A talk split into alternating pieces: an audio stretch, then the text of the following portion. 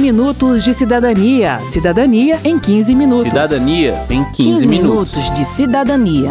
Cidadania em 15 Cidadania minutos. em 15 minutos.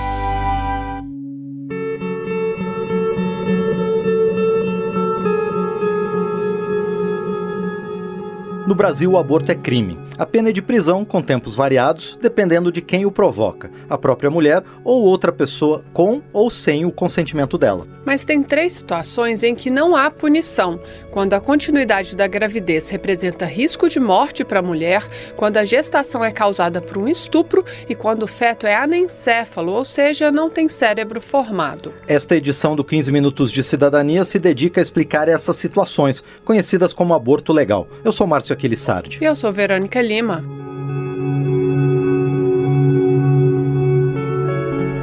A lei que trata do aborto no Brasil é o Código Penal. Ele lista as situações que devem ser punidas e as que não devem ser punidas. Na visão da promotora Liz Mendes, do Núcleo de Gênero do Ministério Público do Distrito Federal e Territórios, o ideal seria ter uma lei específica que garanta expressamente o aborto legal como um direito da mulher. Então, nós entendemos sim que é um direito, mas é um direito que está dentro de um regramento do direito punitivo, né? O ideal seríamos que ter uma legislação que não só reconhecesse abertamente a interrupção da gravidez nos casos de violência sexual ou risco de vida para a mulher, mas também em outras hipóteses por ser um direito a pessoa lidar com a sua privacidade, com a sua liberdade. A deputada Samia Bonfim, do PSOL de São Paulo, concorda que não basta suspender a punição.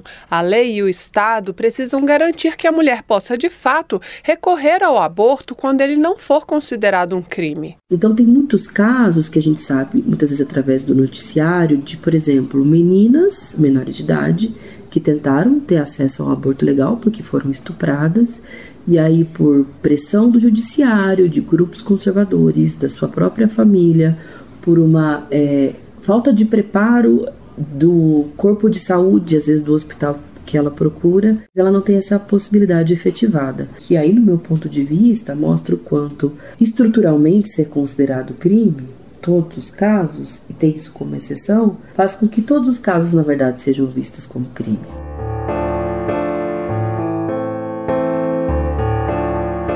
Bem, mas vamos explicar cada situação de aborto legal, começando pela gravidez decorrente de estupro. Segundo o Ministério da Saúde, qualquer hospital com serviço de obstetrícia pode realizar a interrupção da gravidez, mas existem locais com equipe multiprofissional para também acolher a mulher em relação à violência que ela sofreu. Além da avaliação médica, ela deve passar por avaliação psicológica e de assistência social. É importante deixar claro que a vítima de estupro não precisa de BO, boletim de ocorrência, nem de autorização judicial para realizar um aborto no SUS. Segundo o médico Morris Pimenta e Souza, do Hospital da Mulher de São Paulo, a palavra da mulher basta. A gente acredita na versão dela, ela não é invalidada em nenhum momento nesse processo. É um processo muito cuidadoso, onde a gente abraça essa mulher, né, onde a gente cuida da saúde mental dela, onde a gente cuida do que está acontecendo, mas a gente verifica a integridade do que ela acredita ser a ocorrência que gerou a gestação é uma situação onde é muito raro a mulher que falseia, né? A gente tem uma realidade, infelizmente, muito triste da violência sexual no Brasil. E se engana, completo médico, quem pensa que decidir pelo aborto é tarefa simples, mesmo em casos de violência sexual. É muito difícil para a mulher, é, a mulher que opta pelo aborto após ter sido vítima de violência, é uma mulher que ela carrega uma marca consigo pela vida, né? E quando a gente burocratiza o acesso dela ao aborto, na verdade a gente está prorrogando o sofrimento da violência. Para ela é muito agressivo carregar aquele concepto por ter sido produto de violência. Por isso, completa o médico, para reduzir os casos de aborto, precisamos agir contra as causas da violência sexual. A gente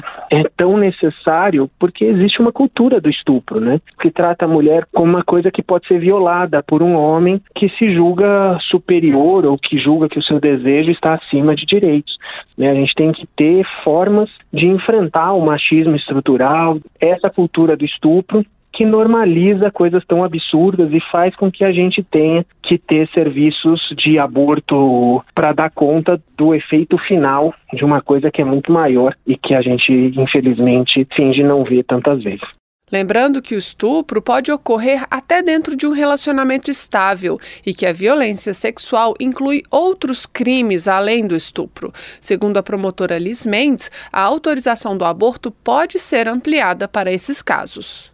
Pode ser, por exemplo, posse sexual mediante fraude, importunação sexual. Então, outros crimes que estão dentro desse grupo de ofensa à dignidade sexual, aqui no Distrito Federal nós temos entendimento de que também estão abarcados pela permissão que consta do Código Penal. Quero saber. Quero saber. A pergunta do Guilherme traz a dificuldade de se discutir a interrupção da gravidez no Brasil. Por isso, ela será respondida por três especialistas, começando pelo defensor público Carlos Prachedes. Guilherme Lima, a respeito do aborto, a partir de quando podemos conceber que a vida no ser em gestação? Existem duas correntes que se opõem com relação ao início da tutela penal. Um, existe uma corrente que a proteção penal começa a partir do, da fecundação, a partir dali haveria qualquer interrupção da gravidez até o processo de início do parto seria crime de aborto. A outra corrente defende que o início né, da caracterização que poderia caracterizar o crime de aborto seria com a nidação, que é a implantação do óvulo fecundado no útero da mulher. A Helena Borges Martins, da Febrasgo, Federação Brasileira das Associações de Ginecologia e Obstetrícia, traz ainda uma terceira visão, a da ciência médica. Segundo ela, só existe vida do ponto de vista da medicina depois do nascimento. E é por isso, diz a médica, que não há limite de idade gestacional para se realizar o aborto legal. Pelo menos, o Código Penal não impõe esse limite. Assim, se a mulher está com uma gravidez avançada, seu quadro de saúde piora e ela não deseja correr o risco de morrer, por exemplo, ela pode induzir o aborto ou antecipar o parto. Quando a gente fala de risco de vida, a gente tem que pensar qual que é a intenção da pessoa gestante em relação ao produto da gravidez. Se é um nascido vivo, e aí então não é um aborto, é um parto prematuro justificado, né? Por questões geralmente a prematuridade na obstetrícia é uma medida de último recurso. Isso nos leva à segunda situação em que o aborto não é punido no Brasil, quando há risco para a mãe. Segundo a Helena Martins, da Febrasgo, quase um terço das mortes maternas ocorre por causa de doenças que já existiam antes da gravidez e que foram agravadas pela gestação. Ainda assim, apenas 1% dos abortos por razões legais é justificado por risco de morte da menina ou mulher. Ou seja, juntando essas duas estatísticas, dá para concluir que quase 30% das mortes de grávidas seriam evitadas se a mulher tivesse acesso de fato ao direito de abortar. A mulher que tem uma doença crônica, que se agrava, que essa condição se agrava durante a gravidez, ela deveria ser informada pelo seu profissional de saúde que ela tem direito a interromper a gravidez se assim ela desejar. Sem nenhuma burocracia, não exige autorização judicial, nenhuma outra burocracia. A mulher, completa Helena Martins, não precisa estar no leito de morte para recorrer ao aborto legal. Ela pode fazer isso preventivamente, diante da avaliação médica de que a sua doença pode se agravar caso ela leve a gravidez adiante. O pré-natal serve para isso. Né? Na verdade, o pré-natal é um momento de identificação de risco para a mulher e, e, e para o feto. Então, acho que a, gente, que a gente precisa de realmente difundir mais, né? Tanto a informação sobre direitos, mas também entre os profissionais de saúde essa ideia equivocada de que a mulher precisa estar morrendo para poder ter acesso a esse direito reprodutivo fundamental. Algumas das doenças que podem levar a complicações na gravidez são câncer, insuficiência cardíaca, hipertensão crônica grave, lesão neurológica, insuficiência respiratória. É recomendado que pelo menos dois médicos atestem a doença e o risco, mas a decisão é da mulher, completa a Helena Martins. Que não é o médico que decide também, não é porque assim, ela tem um risco que o médico vai oferecer aquele tratamento e ela tem que fazer. Deveria ser uma decisão conjunta entre o médico assistente e, e a paciente e a pessoa, né, gestante. Resumindo, a mulher precisa entender o perigo que corre e dizer se está disposta ou não a aceitar o risco de morrer durante a gestação. Por mais que ela queira proteger a vida do bebê, talvez ela ache mais importante continuar viva para, por exemplo, cuidar dos filhos que já tem. Mora na filosofia, pra que rimar? Amor e dor. O terceiro caso em que o aborto não é punido no Brasil é o de feto anencéfalo, ou seja, sem cérebro. Esse aborto não tem previsão no Código Penal, mas está autorizado pelo Supremo Tribunal Federal desde 2012.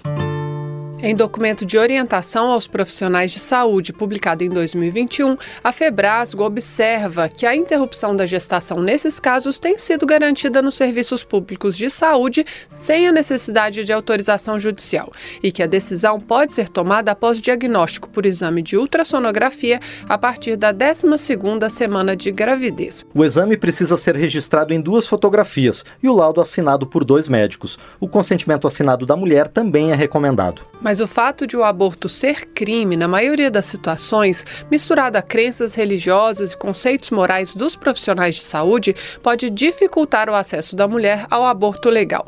Não apenas no caso dos anencéfalos, mas também nas situações de risco para a mãe. É o que diz o médico Morris Pimenta e Souza, do Hospital da Mulher de São Paulo como os exames, na sua maioria, eles são humano-dependentes, né, são exames de ultrassom, há sempre um questionamento sobre a qualidade do exame, sobre a necessidade de se repeti-lo em múltiplos aspectos e o tempo está passando. Né?